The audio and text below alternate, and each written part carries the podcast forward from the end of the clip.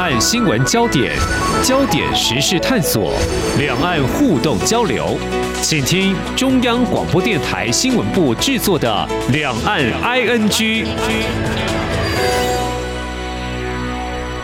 听众朋友您好，我是黄丽杰，欢迎收听《两岸 ING》节目。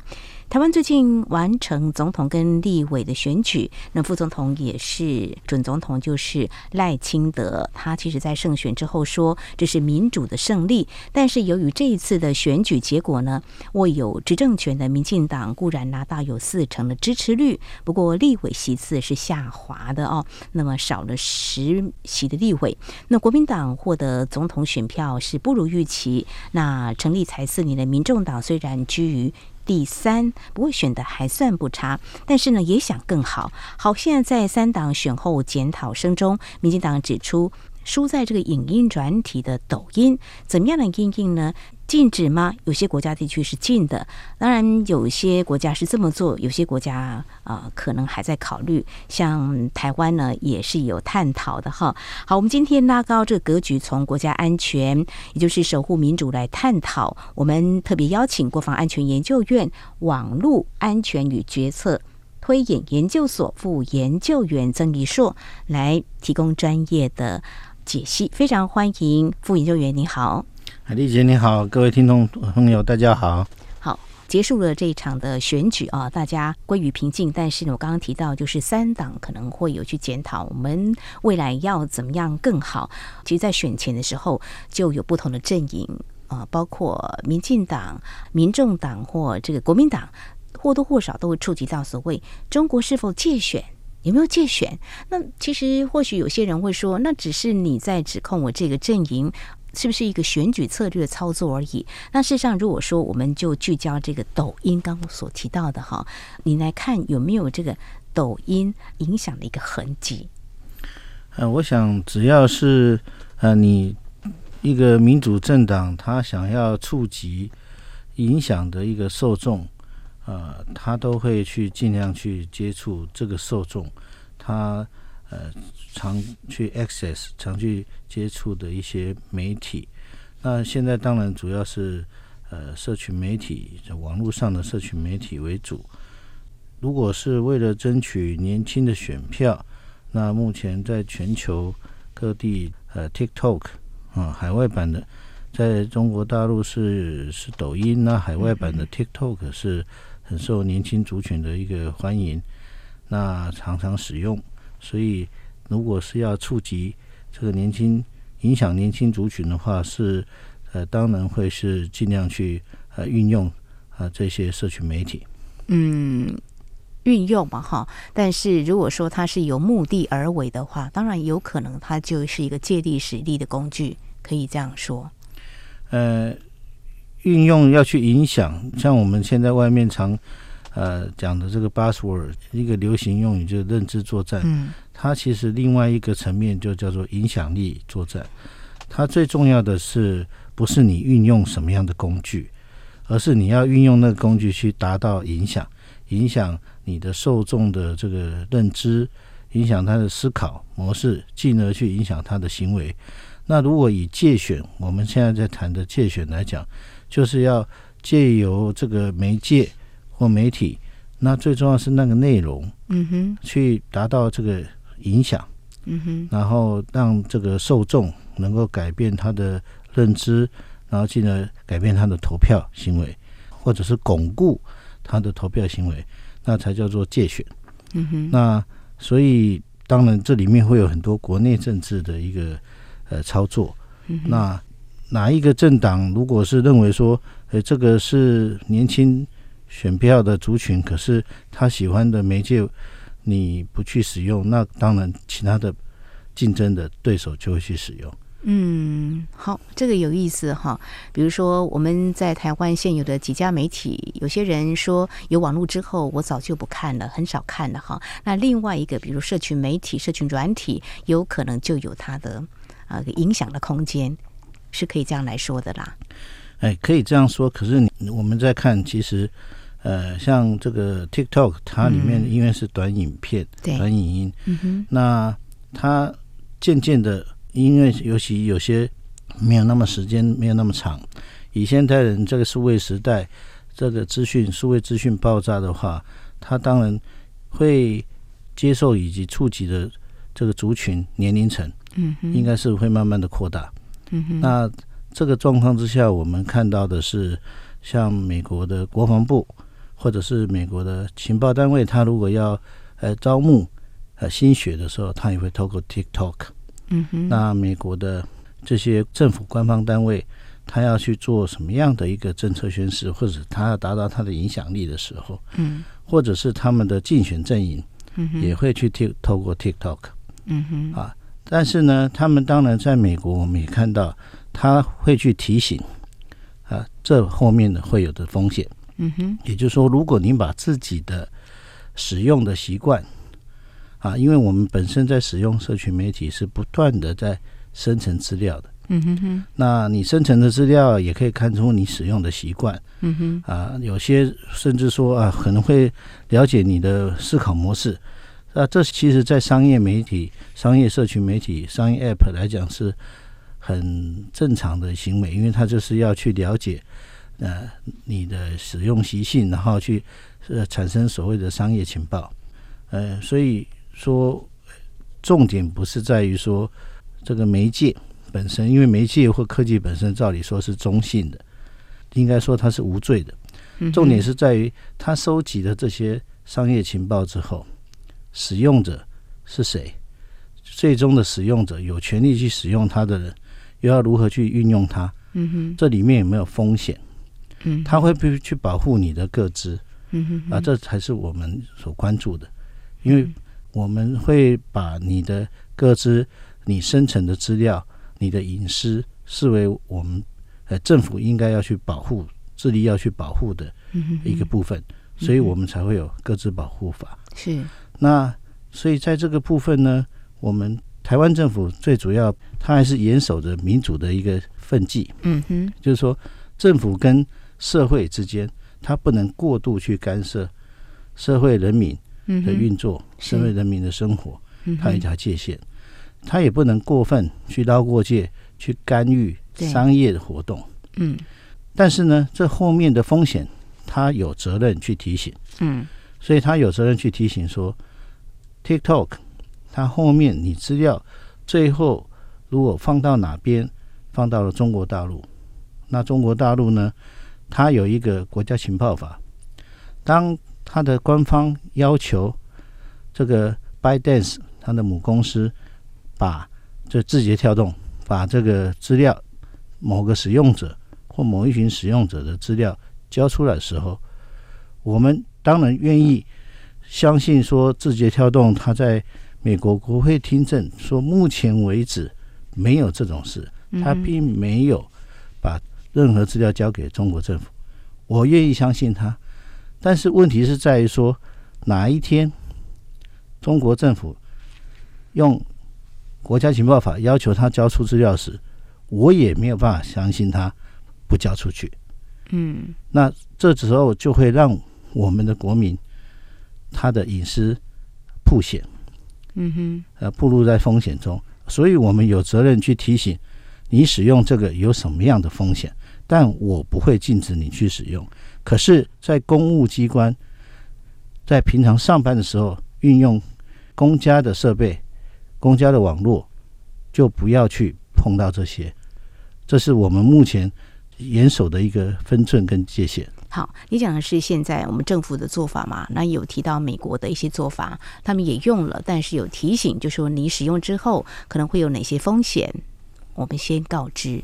好，但是如果基于呃国家的国安或是很多个资不想被运用，这个部分是等一下，我想我们再回过头来再看。我想刚有提到一个问题，所以你言下之意就是说，以这次的选举不无中国大陆有透过抖音来试图影响，可以这样说吗？还是说应该怎么样来界定？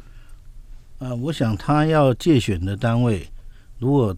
他有尽本分的话，嗯哼，呃，任何会影响各个年龄族群的不同平台，他都应该去应用。嗯哼，有时候是冷灶、冷衙门，嗯，比如说像这个 PTT，嗯，啊，就是一定年纪以上的。对。但是记者喜欢从那边抓标题，他可以带风向。嗯、是。所以那边他也会运用。呵呵那比如说电视台，因为从这个俄罗斯影响这个中东欧的例子，一直到现在，呃，同样语言的啊，语言接近，文化接近。运用电视台、电台这些我们所谓传统的，还是有相当大的影响力。嗯，它也会运用。嗯哼。所以事实上，我们在讲影响力作战的时候，呃，只要有影响的，或者这叫资讯作战，只要可以影响你的，就算是桌上的一张纸，有几个文字，它改变了你的想法，进而改变你的行为，它就达到它的目的了。嗯。但是这并不是足以说啊，草木皆兵。对，或者把国家安全无限上纲。我刚刚讲过，政府还是要坚守对于公民社会以及对于私人商业活动，政府不会去捞过界，不会去干涉、过度干涉，尤其是不会用国家安全之名去过度干涉。但是，政府绝对有责任要去提醒，而且要不断的去提醒，哎，这后面的风险。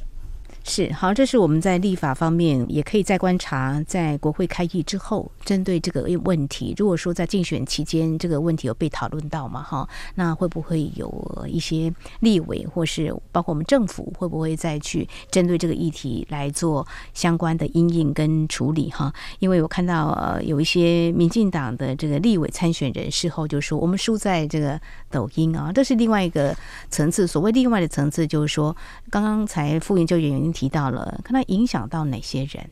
如果说我今天针对选举，我要达到胜选的目的，我当然要达到我的目标的受众嘛，对不对？对他有说服性来支持我，对不对？那抖音相对的，那我们就来看抖音在国外在 TikTok，那这个原本是一个民间的一个机构，但是呃，现在大家会把它做个连结，就是中国大陆所操控，怎么样来看这个为国家所用？原本是一个民间，他怎么样去呃使用这个呃来让他有达到所谓的影响力的认知作战这个部分？我想，中国大陆他在进行这个，不管是他的大外宣，或者我们讲三战和舆论战的心理战的这个部分，它有很多不同的部门，国安部、统战部啊，这个宣传部啊这些。呃，但是最重要的是在于说，我刚刚讲的，他要运用的工具，他只要能够运用的工具啊，甚至现在大家看不起眼的，他都应该会去运用。也就是说，TikTok 如果会影响到国外，对中国大陆而言是他的境外的年轻人会去用的，而他要去影响境外的年轻人，他就会去运用。实际上，我们也可以去用。是啊。也就是说，它不是说单一国家会去运用。嗯，美国政府刚刚我在讲也会去运用，中国政府也会去运用。对，那我们是不是要思考也要去运用？这是呃，我想我们必须要去深思的一个问题。OK，呃，副研究员提到这个，我想有意思的听众朋友也可以来思考，就是说，当这次选举结果揭晓之后呢，我想每个人对这个问题的看法会有多远？我们也可以用啊，还是近呢？用的话，我怎么样更能够啊达到我的目标的受众？也可以用，我可以跟他对话。如果讲得更严肃一点，我们就是正面对决好了。好，你用你 OK 啊，我就用这个，那我就跟你来沟通，来对话也是一种。那另外是一个，我的目的是，呃，当然我们是设想对方是一个敌方嘛，哈，才会觉得说你用这个威胁到我的治安或什么这个部分，这个在。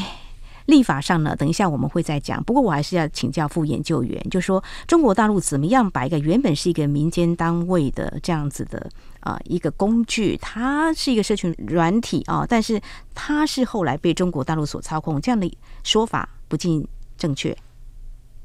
哎，我想应该这么说，就是各国的政府会应用一个平台，嗯，不管它是 TikTok 还是别的，是，因为其实我们现在虽然当下 TikTok 很夯。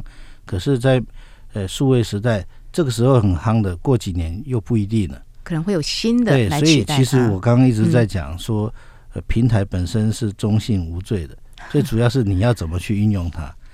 而且刚刚的意思，其实我必须要强调，呃，并不是说谁没有运用 TikTok 谁就输，因为这样好像是在讲现在天生的 netizen 这些网民的年轻人。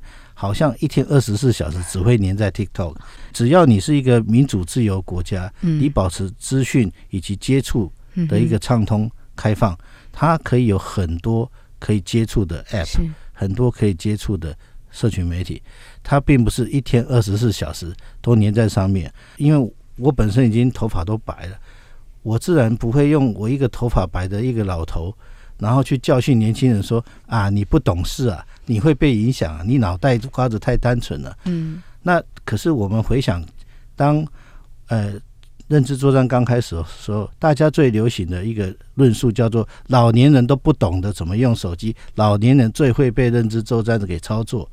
那现在突然又变成年轻人。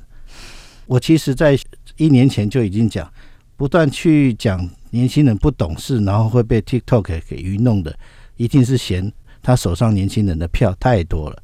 嗯，他不惜去得罪年轻人，对，那基本上所谓要强调说，不是只有 TikTok 一个的平台，是各种平台都会去应用，是国家会去应用，民间会去应用，对，个人会去应用。嗯哼，但是重点，TikTok 它的风险是，或者是有中资的或者总公司设在中国的这些社群媒体或者 App，它本身资料如果有回传到中国的时候，它的这个。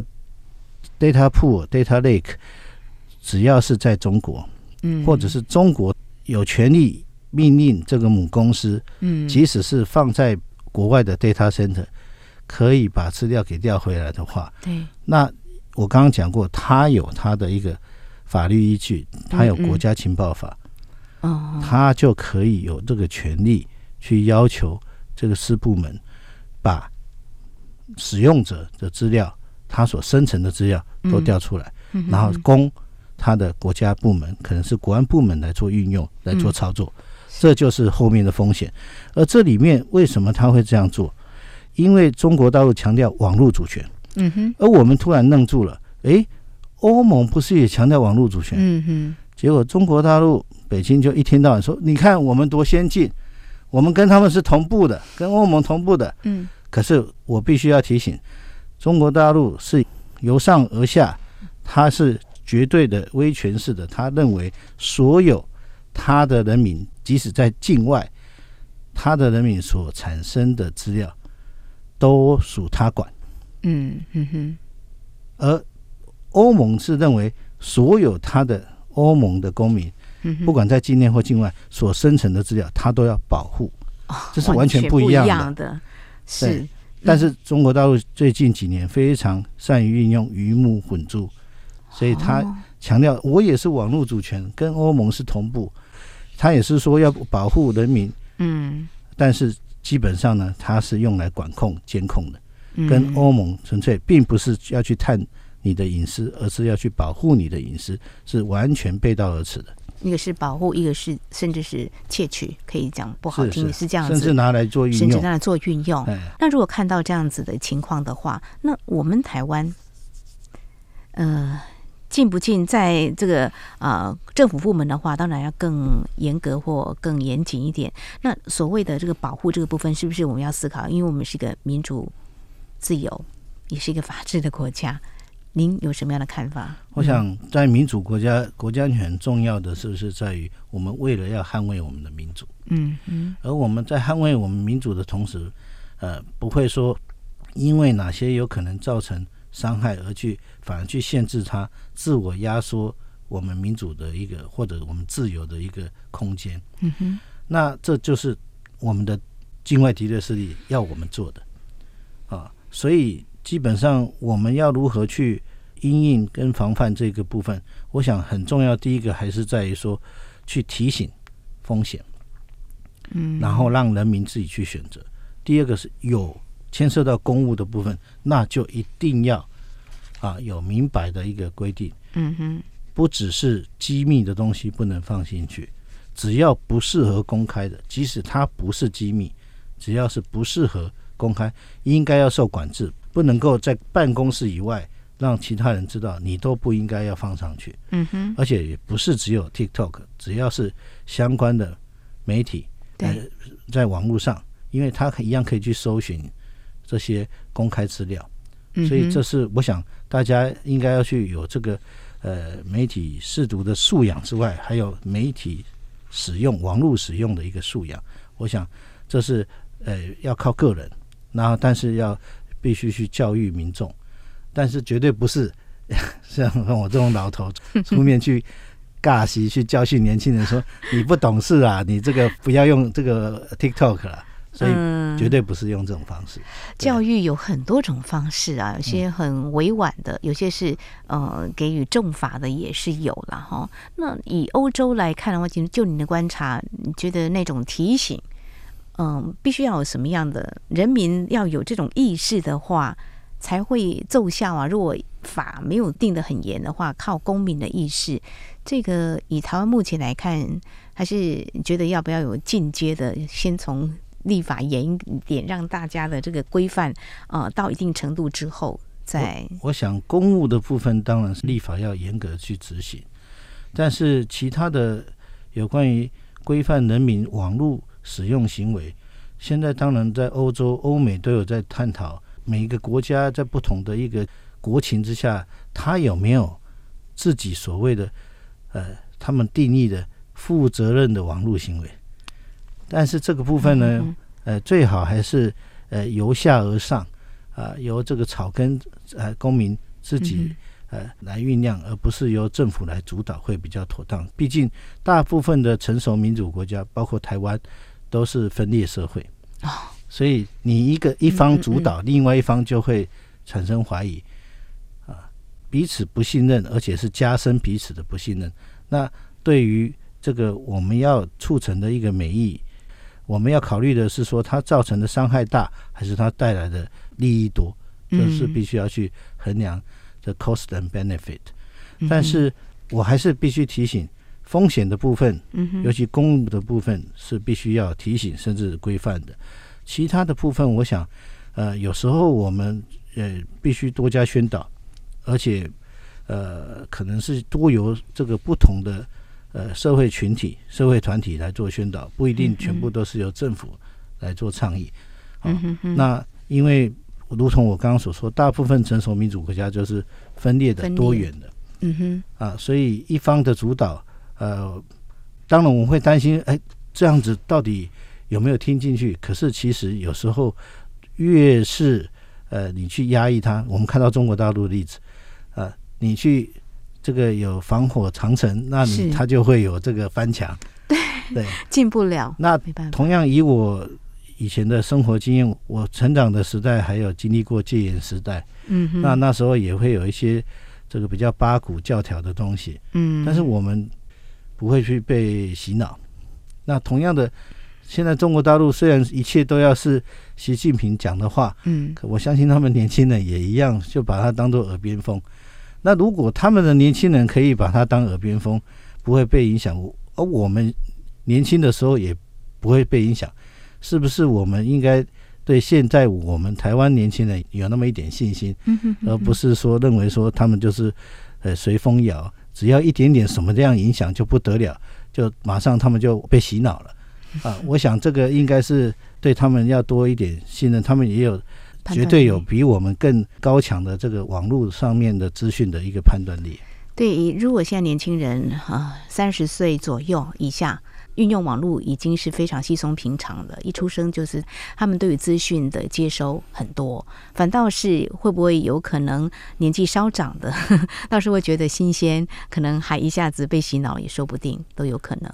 嗯，年纪稍长的基本上就 是选择自己要相信的，也不见得会多受影响了。嗯哼，台湾的一个特性是在这边。不过你刚刚提到，就是民主的国家社会几乎都是分裂，像现在我们的新的国会也大概是处于这样一个情况哈。那对于这个要怎么样立法，对于公部门这个部分呢，我们希望是还是严格。筑起一个防护嘛，哈，呃，毕竟是危及到国安，那也希望在有相关立法的时候，呃，在探讨的时候能够真理越辩越明，事实的理解或是知道它的影响性，能够把这个看清楚是越好。再者，你有提到说在立法的部分，呃，希望是由下而上，呃，这样是因为如果。处于分裂的政府会觉得说，你是不是有点偏颇，不是更客观，所以还是由下而上是比较理想。你刚刚有提到这个面向，我的意思是在于说，因为我们如果分为国家跟社会这两个部分，国家里面又分行政跟立法，立法本身基本上现在是没有过半的，对，所以这时候最好的方法，你反而是从社会不同政治意见的它形成的共识，嗯哼。反过头来去施压，对立法委员呃做游说，嗯，这会比较是直接有效的，而且这里面取得的都是基本上是最大公约数的部分。嗯哼哼，这样子可能也比较具有一个公信力，大家也比较会朝这个方向去。是，而且最重要是它会比较多的是建立的是 trust building，而不是说单独一定要立什么法，但是造成的更大的一个裂痕。嗯嗯嗯。台湾过去也曾经有这个朝小野大的这样子的一个情况嘛，哈，那相信是民主越走会越成熟了，哈，希望立法，嗯，不要只是一个党的目的或。未来他的一个目标，而是一超越党派的。我想这样子可能才是能够针对一些当前的问题讨论了哈。所以包括欧洲或美国是有部分的州市已经禁止来使用了哈。我想我们的立法委员在新的国会应该可以从这个面向去思考啊，应该怎么样立一个比较好的法哈。所以它后面有蛮多这个治安的一些问题、假讯息的问题，媒体试图还是非非常非常重要，不在于它的工具，它工具可能会一再的翻新。现在是抖音、TikTok，未来可能呃会有别的，像早期脸书，后来 IG，现在有 Trade 哈，也是慢慢的有很多的呃让你来运用。但是这个假讯息的一个识别，我想对我们。民众来说的话，都是要好好来培养有这样的素养。好，我们在今天非常谢谢国防安全研究院网络安全与决策推广研究所副研究员曾一硕，针对有关中国大陆所谓的这个介选，哈，在这次的总统跟立委选举当中，我们从这个角度切入来看，所谓这个工具的使用，其实最重要，我们应该怎么样来预防它可能会造成国安这方面。面的一些问题，有更好的一个认知来应应。非常谢谢副研究员，谢谢您。哎，谢谢。好，以上就是今天两岸 ING 节目，非常感谢听众朋友您的收听。节目尾声提醒您，收听节目除了可以透过央广官网，有更多平台，包括 Podcast 播客平台，还有在 Sound On Spotify 都可以。非常欢迎听众朋友持续锁定，也。来下载我们的节目。当然，如果听众朋友对节目有任何宝贵意见的话，也都非常欢迎听众朋友随时跟我们互动交流。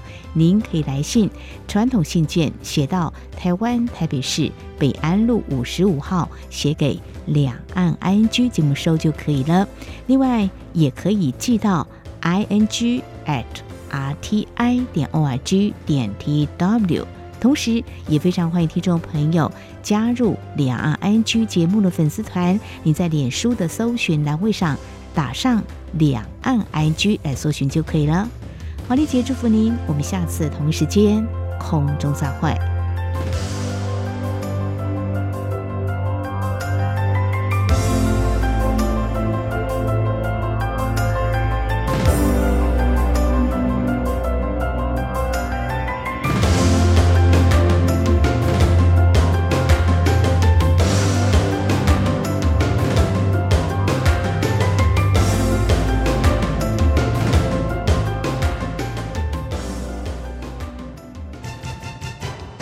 对于台湾的政治、社会与历史，以及中国的新闻事件及议题，台湾是怎么想的呢？